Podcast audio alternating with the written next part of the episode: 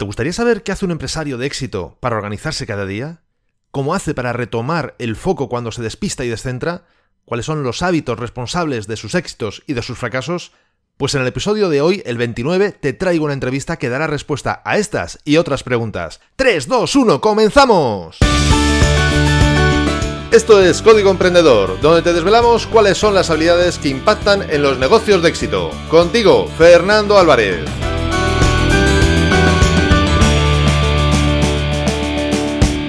Aquí estamos, un episodio más, una semana más, siempre desde la trinchera, desde donde los emprendedores producen resultados, desde donde tiene lugar la acción. Y como ya te avisé y te anuncié la semana anterior, Hoy tenemos a una persona, un emprendedor que, bueno, pues eh, ha emprendido muchísimos proyectos, no, no solo uno, sino varios proyectos, unos con más éxito, otros con menos, como siempre ocurre, como siempre ocurre, y que además, eh, finalmente, pues uno de los proyectos más importantes que yo creo que tiene, ahora no lo confirmará si es así o no, es precisamente aprovechar, eh, poner en valor toda esta experiencia y ayudar a otras personas a que precisamente puedan vivir la independencia. La independencia, pero no solo la financiera, que esa, por supuesto, no estorba a nadie, sino la independencia de vida, la de profesión. Es decir, puedas trabajar por tu propia cuenta en aquello que te gusta y eso utilizarlo como modo de vida y como modo de desarrollo humano, personal y de todo tipo. Y en ese sentido te he traído aquí a Juanjo. Juanjo, ¿qué tal estás?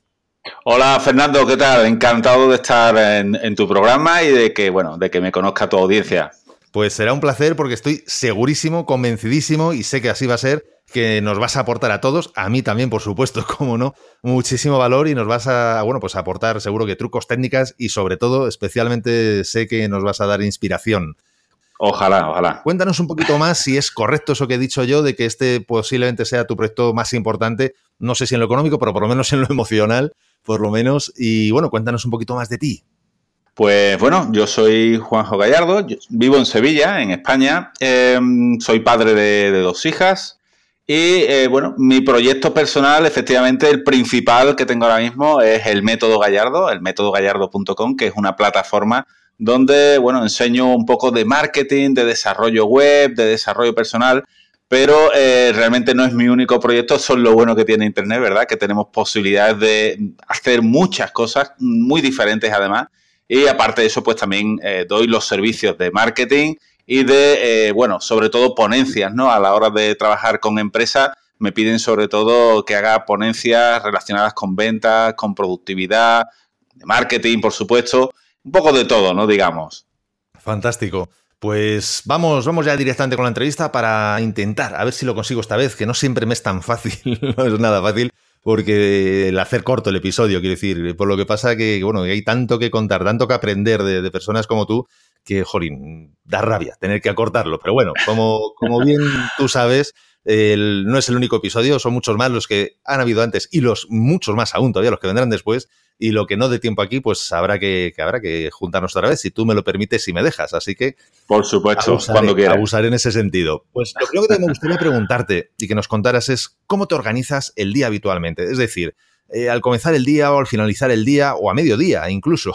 ¿Qué rituales tienes? ¿Tienes algún protocolo, algo que haces de forma rutinaria constantemente que sabes y que, se ha probado que es eficaz para ti? Bueno, yo normalmente me suelo enfrentar al día ya con una lista preconcebida, es decir, yo antes de empezar la semana pues me preparo un poco qué es lo que voy a hacer. No me gusta esa sensación de levantarme sin saber qué es lo que toca hacer hoy, ¿no? Me gusta esa sensación de que cuando suena el despertador sé efectivamente qué es lo primero que tengo que hacer cuando me voy a sentar delante del ordenador o cuando voy a hacer cualquier otra cosa, ¿no?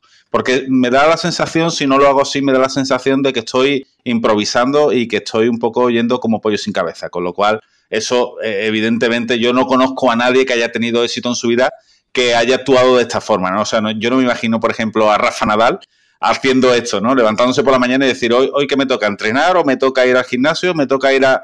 Eh, entonces, un poco, creo que lo interesante en este caso es saber qué es lo primero que vas a hacer y después desarrollar el día eh, en relación a, la lista, ¿no? Yo la verdad es que tengo una forma de organizarme muy sencilla. Intento siempre de establecer una serie de, horas, un, time blocking, como tú sabes ya, esa técnica que funciona, a muchas personas le funciona, a otras no. A mí, la verdad es que me funciona magníficamente bien. Yo desde que la descubrí hace ya algún tiempo, la he implementado y a mí me funciona muy bien, sinceramente. Lo que hago normalmente es levantarme bastante antes de lo habitual, de lo que me solía levantar habitualmente. En lugar de levantarme pues a las 7 de la mañana, suelo levantarme un poco antes, a las 5 y media, cosas así. Entonces tengo un poco de tiempo ahí para desarrollar tareas que a lo mejor no son eh, tareas urgentes, sino que son tareas que pertenecen a lo importante, ¿no? Y lo importante en este caso, ¿qué es? Bueno, pues mi eh, proyecto personal, ¿no? Yo tengo que sacar horas eh, digamos, un poco aparte de lo que es mi servicio a, mis clientes, porque evidentemente en ese tiempo tengo que estar enfocado en eso, ¿no? Y eso es un poco lo que hago, es decir, no hago ninguna cosa extraña ni ninguna técnica que, las personas no conozcan, ni tengo ningún truco particular, no, ojalá, ojalá fuera así de ingenioso. O sea, que tú te levantas a las cinco y media, lo cual ya es bastante temprano, desde el famoso club ese de, los, de las 5 a.m., y a partir de ahí, con una lista de tareas que te has preparado el día anterior, te pones a trabajar. ¿Es, es correcto? Efectivamente, bueno, yo me hago una lista no, no de un solo día, sino de toda la semana. ¿eh? Procuro siempre el sábado, más bien, más bien el domingo, eh, me preparo, digamos, toda la semana. Siempre coloco las cosas importantes, que esas son inamovibles, porque ya sabes que en el time blocking colocas las cosas y esas no se mueven. Y después, bueno, las cosas que tengo previstas a lo largo de la semana eh, de carácter urgente, ¿no? Y una pregunta, cuando, a ver, tú eres emprendedor y como ya hemos comentado, pues has estado en varios proyectos, tienes muchos proyectos ahora mismo, o vamos, o varios proyectos en, marcha y seguro que como emprendedor pues se te ocurrirán mil ideas cada día de proyectos nuevos o de matices o de cambios en los proyectos actuales.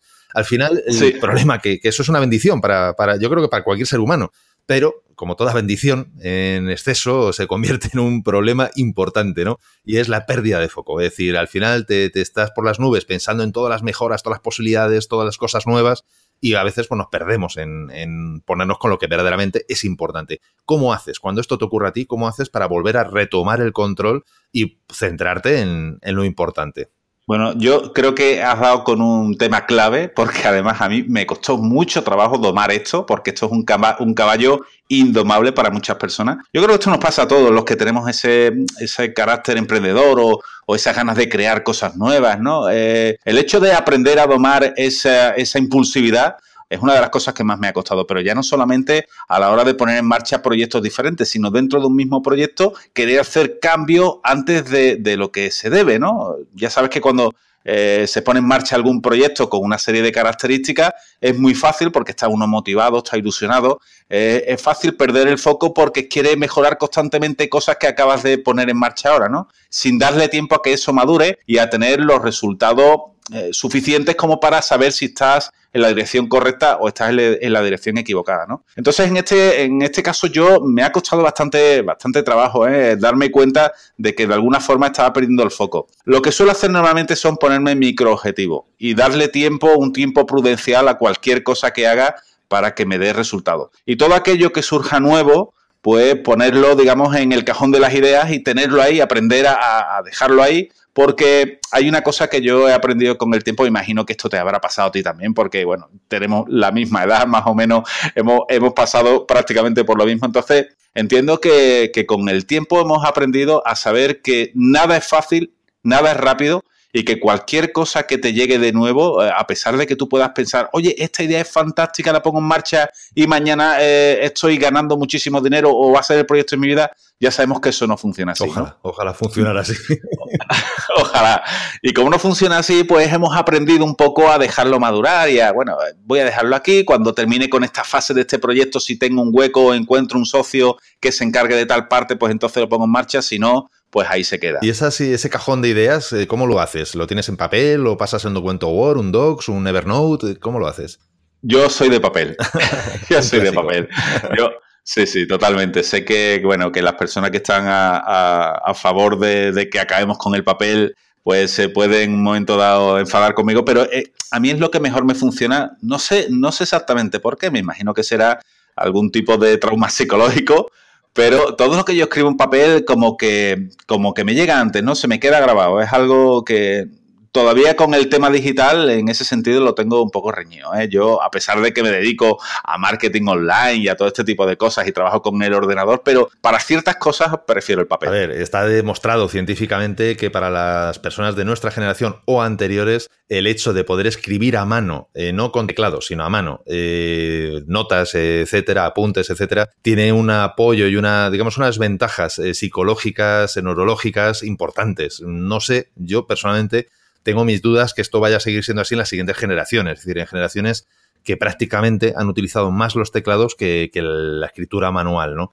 Pero en nuestro caso y anteriores de generaciones anteriores que han utilizado la escritura manual por encima eh, del teclado, pues lógicamente eso tiene connotaciones y, mejoras importantes. Ya veremos qué ocurre si, si, lo podemos verdaderamente sustituir el papel, papel de toda la vida por esos papeles digitales mm. tipo pues el iPad, eh, el Samsung Note, eh, etcétera, ¿no? Es decir, bueno, escribir sobre pantalla, mm. hasta qué punto pueda ser o no lo mismo, ¿no? Bueno, ya el tiempo pues lo dirá. El tiempo. El tiempo, lo, dirá.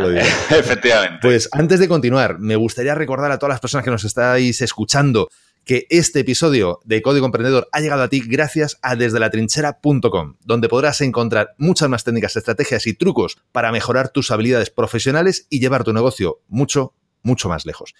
Y una pregunta, Juanjo.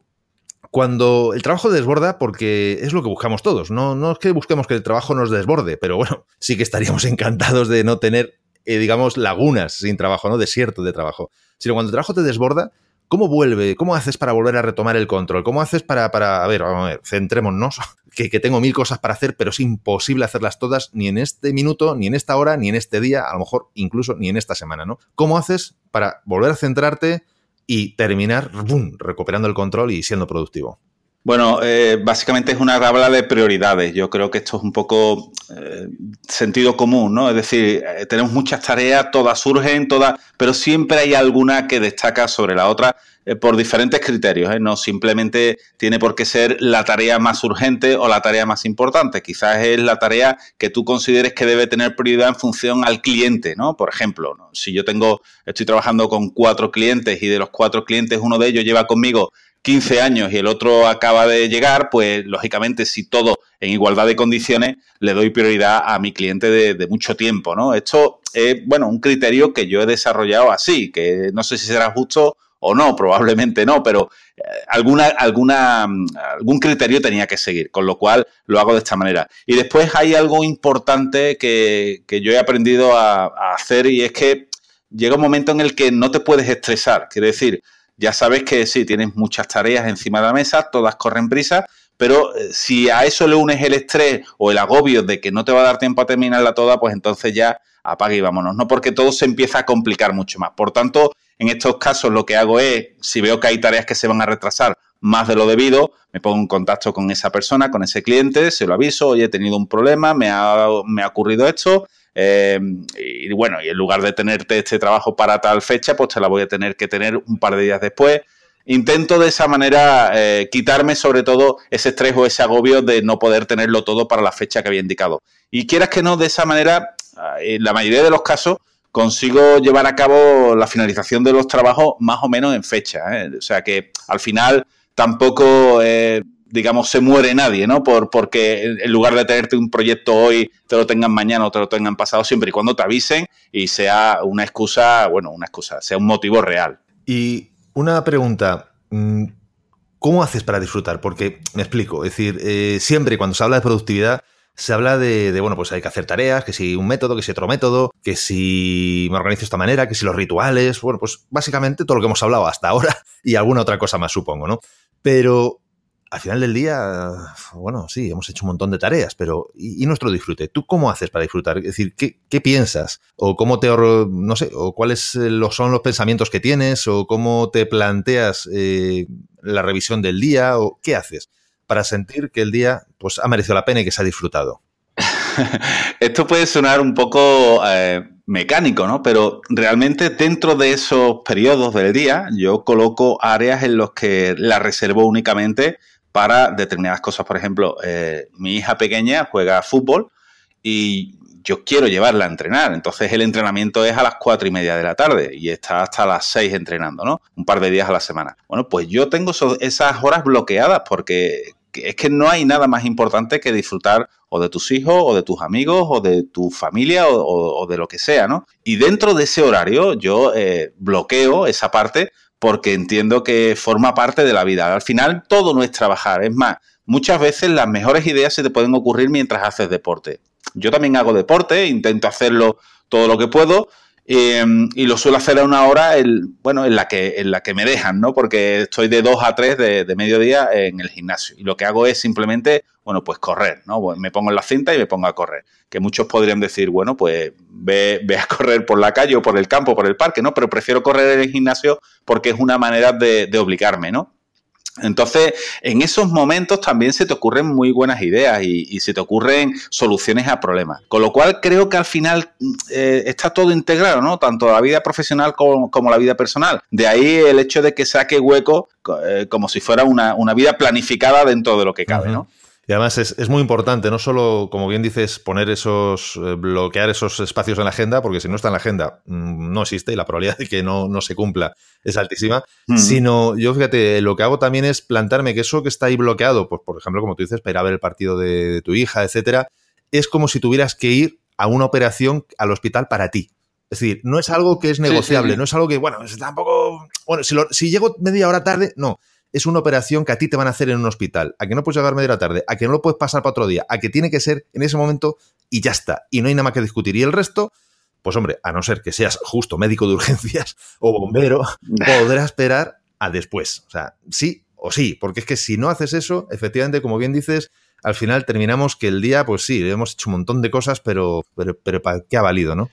Tenemos que sacar hueco para nosotros, es importantísimo. Yo hace mm, unos meses estuve hablando con uno de mis clientes y, esta persona pues tuvo que ir a urgencias, me contó que, había tenido que ir a urgencias porque le había dado un dolor en el pecho, un, un chico de, unos 44, 45 años más o menos, tiene una empresa importante de construcción y, bueno, me dijo, mira, yo tuve que ir a, a urgencias, me dio un dolor en el pecho y tal, y me dijeron que era ansiedad, que era ansiedad, que era estrés y que, bueno, y que lo único que tendría que hacer era reposo y tal cual. Entonces, bueno, en ese momento no se me ocurrió otra cosa que decirle al, médico que yo no podía parar, que tenía muchas cosas, tenía muchos compromisos y que no podía parar. Entonces el médico le dijo, mira, vete al gimnasio y pégate dos horas en el gimnasio, aunque sea dando una vuelta por allí, pero desconecta porque al día siguiente vas a estar mucho más, eh, digamos, predispuesto, ¿no? Con, muchas más ganas. Y eso es lo que ha hecho, es más, lo convirtió en un hábito y él me estaba contando que, bueno, que, para él eso había sido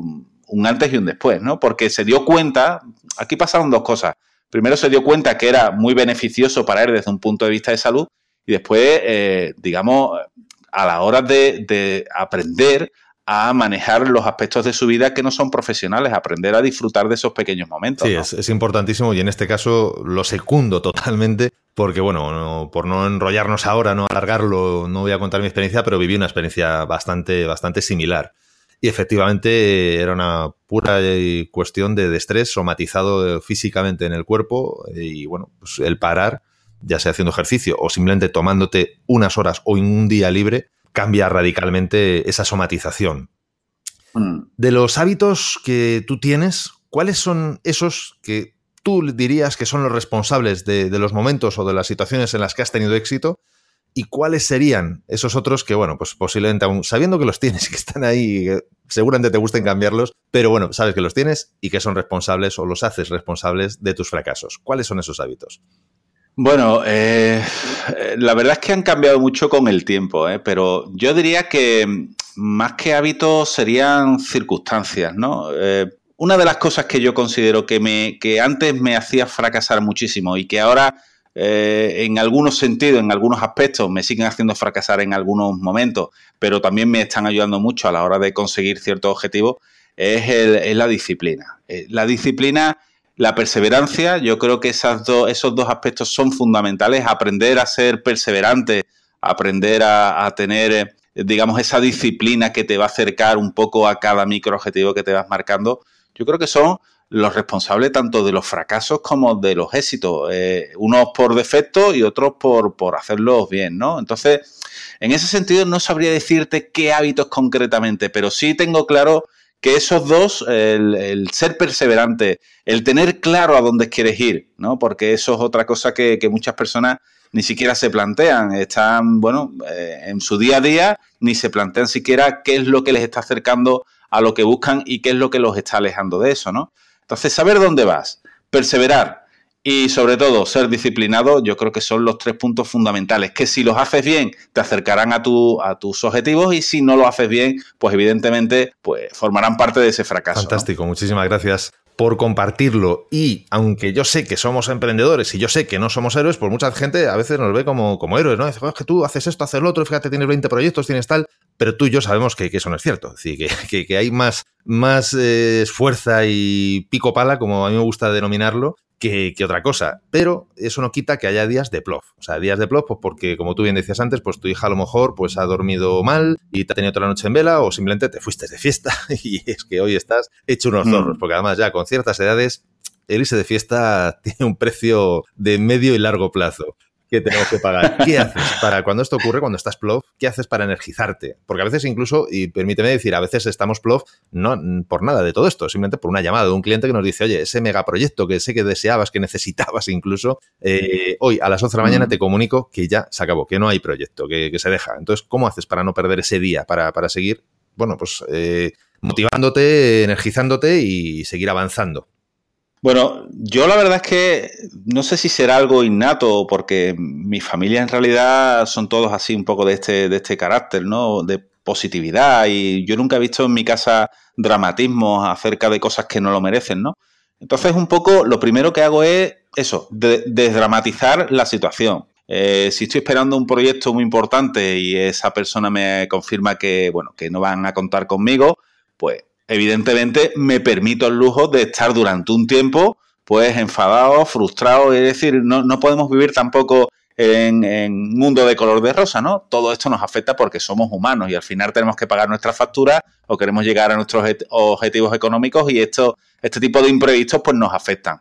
Pero me permito el lujo de estar un tiempo, bueno, pues con ese sentimiento de frustración y tal, pero enseguida eh, tengo que sacar la, resiliencia que hay en cada uno de nosotros para podernos en marcha con aquello que sabemos que tenemos control sobre ello. ¿no? Quiere decir, ya sabes perfectamente que tenemos nuestra zona de influencia y nuestra zona de interés. Hay cosas que nos interesan, pero sobre las que no tenemos ninguna influencia. Bueno, pues cuando pasa algo de esto, tenemos que enfocarnos en las cosas que realmente, con las que realmente nuestras decisiones van a formar parte de, de que lleguemos a conseguirlo o no, influir sobre ellas, ¿no? Cuando pasa algo así, desdramatizo, entiendo que mañana será otro día y, lo dicho, vuelta al trabajo y a influir sobre las cosas sobre las que realmente puedo influir, ¿no? Fantástico.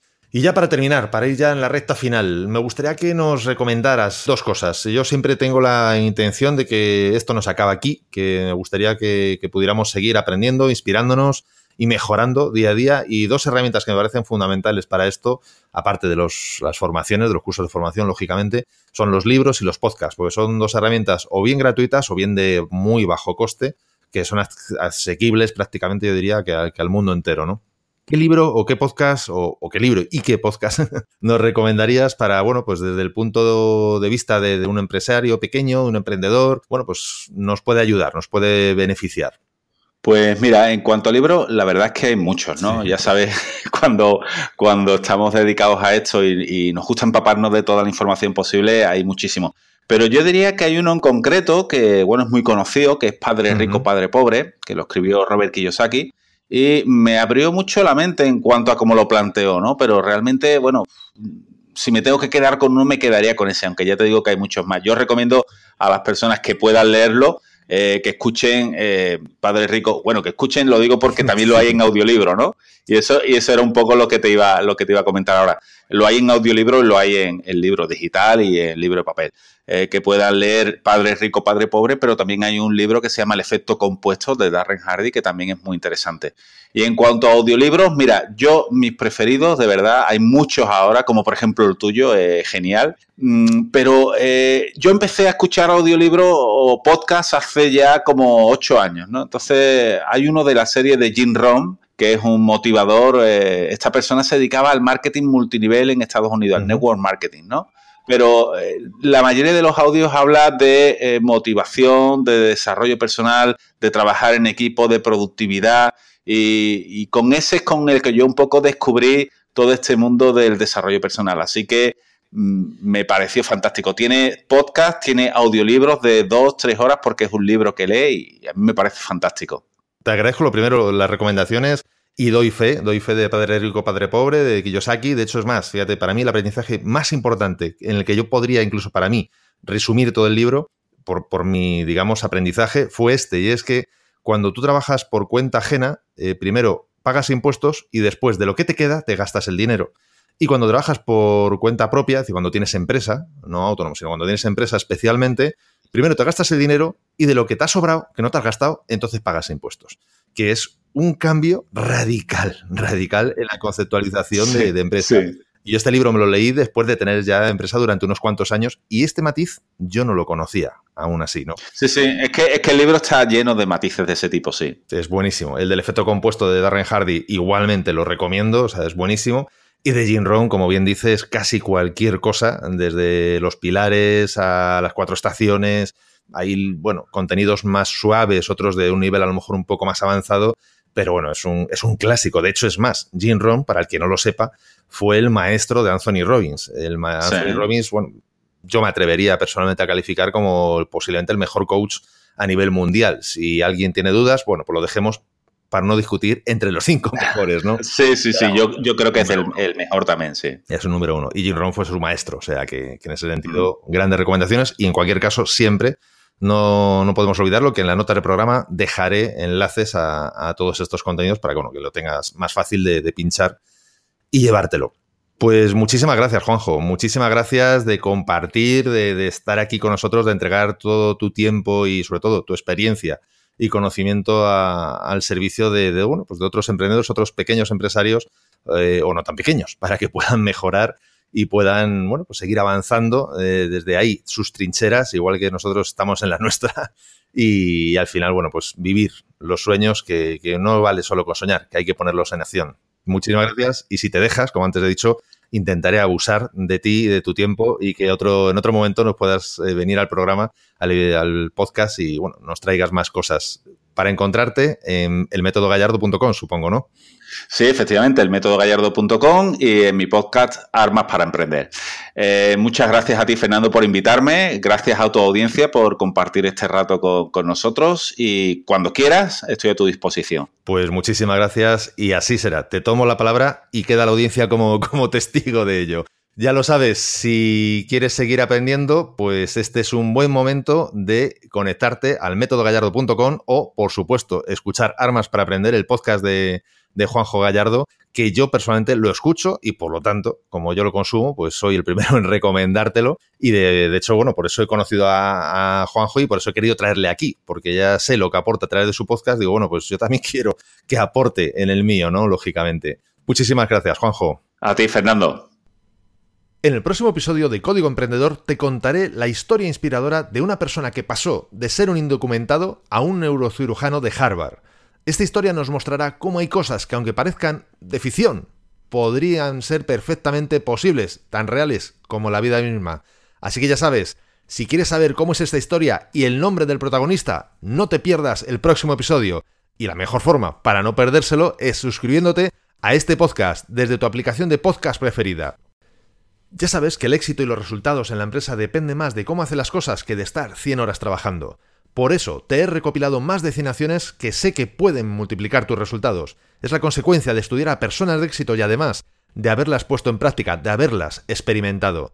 Las tienes todas recogidas en mi book gratuito Multiplica por 100. Puedes bajártelo totalmente gratis en desdelatrinchera.com barra x100. Te dejo el link en las notas de este episodio. Además, te explico un sencillo método para aplicarlas de forma que ya notes mejoras en tus resultados, incluso habiendo solo aplicado unas pocas de estas acciones que te recomiendo. Y hoy te traigo una frase que San Francisco de Asís nos dejó hace ya ocho siglos, ni más ni menos.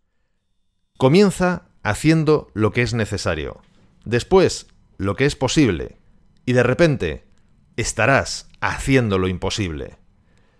Si te ha gustado este episodio, compártelo en tus redes sociales, estarás ayudando a otras personas a liderar su propia vida y por supuesto, me estarás ayudando a llegar a más personas, porque juntos podemos hacerlo, juntos podemos lograr un cambio realmente grande, juntos podemos marcar la diferencia.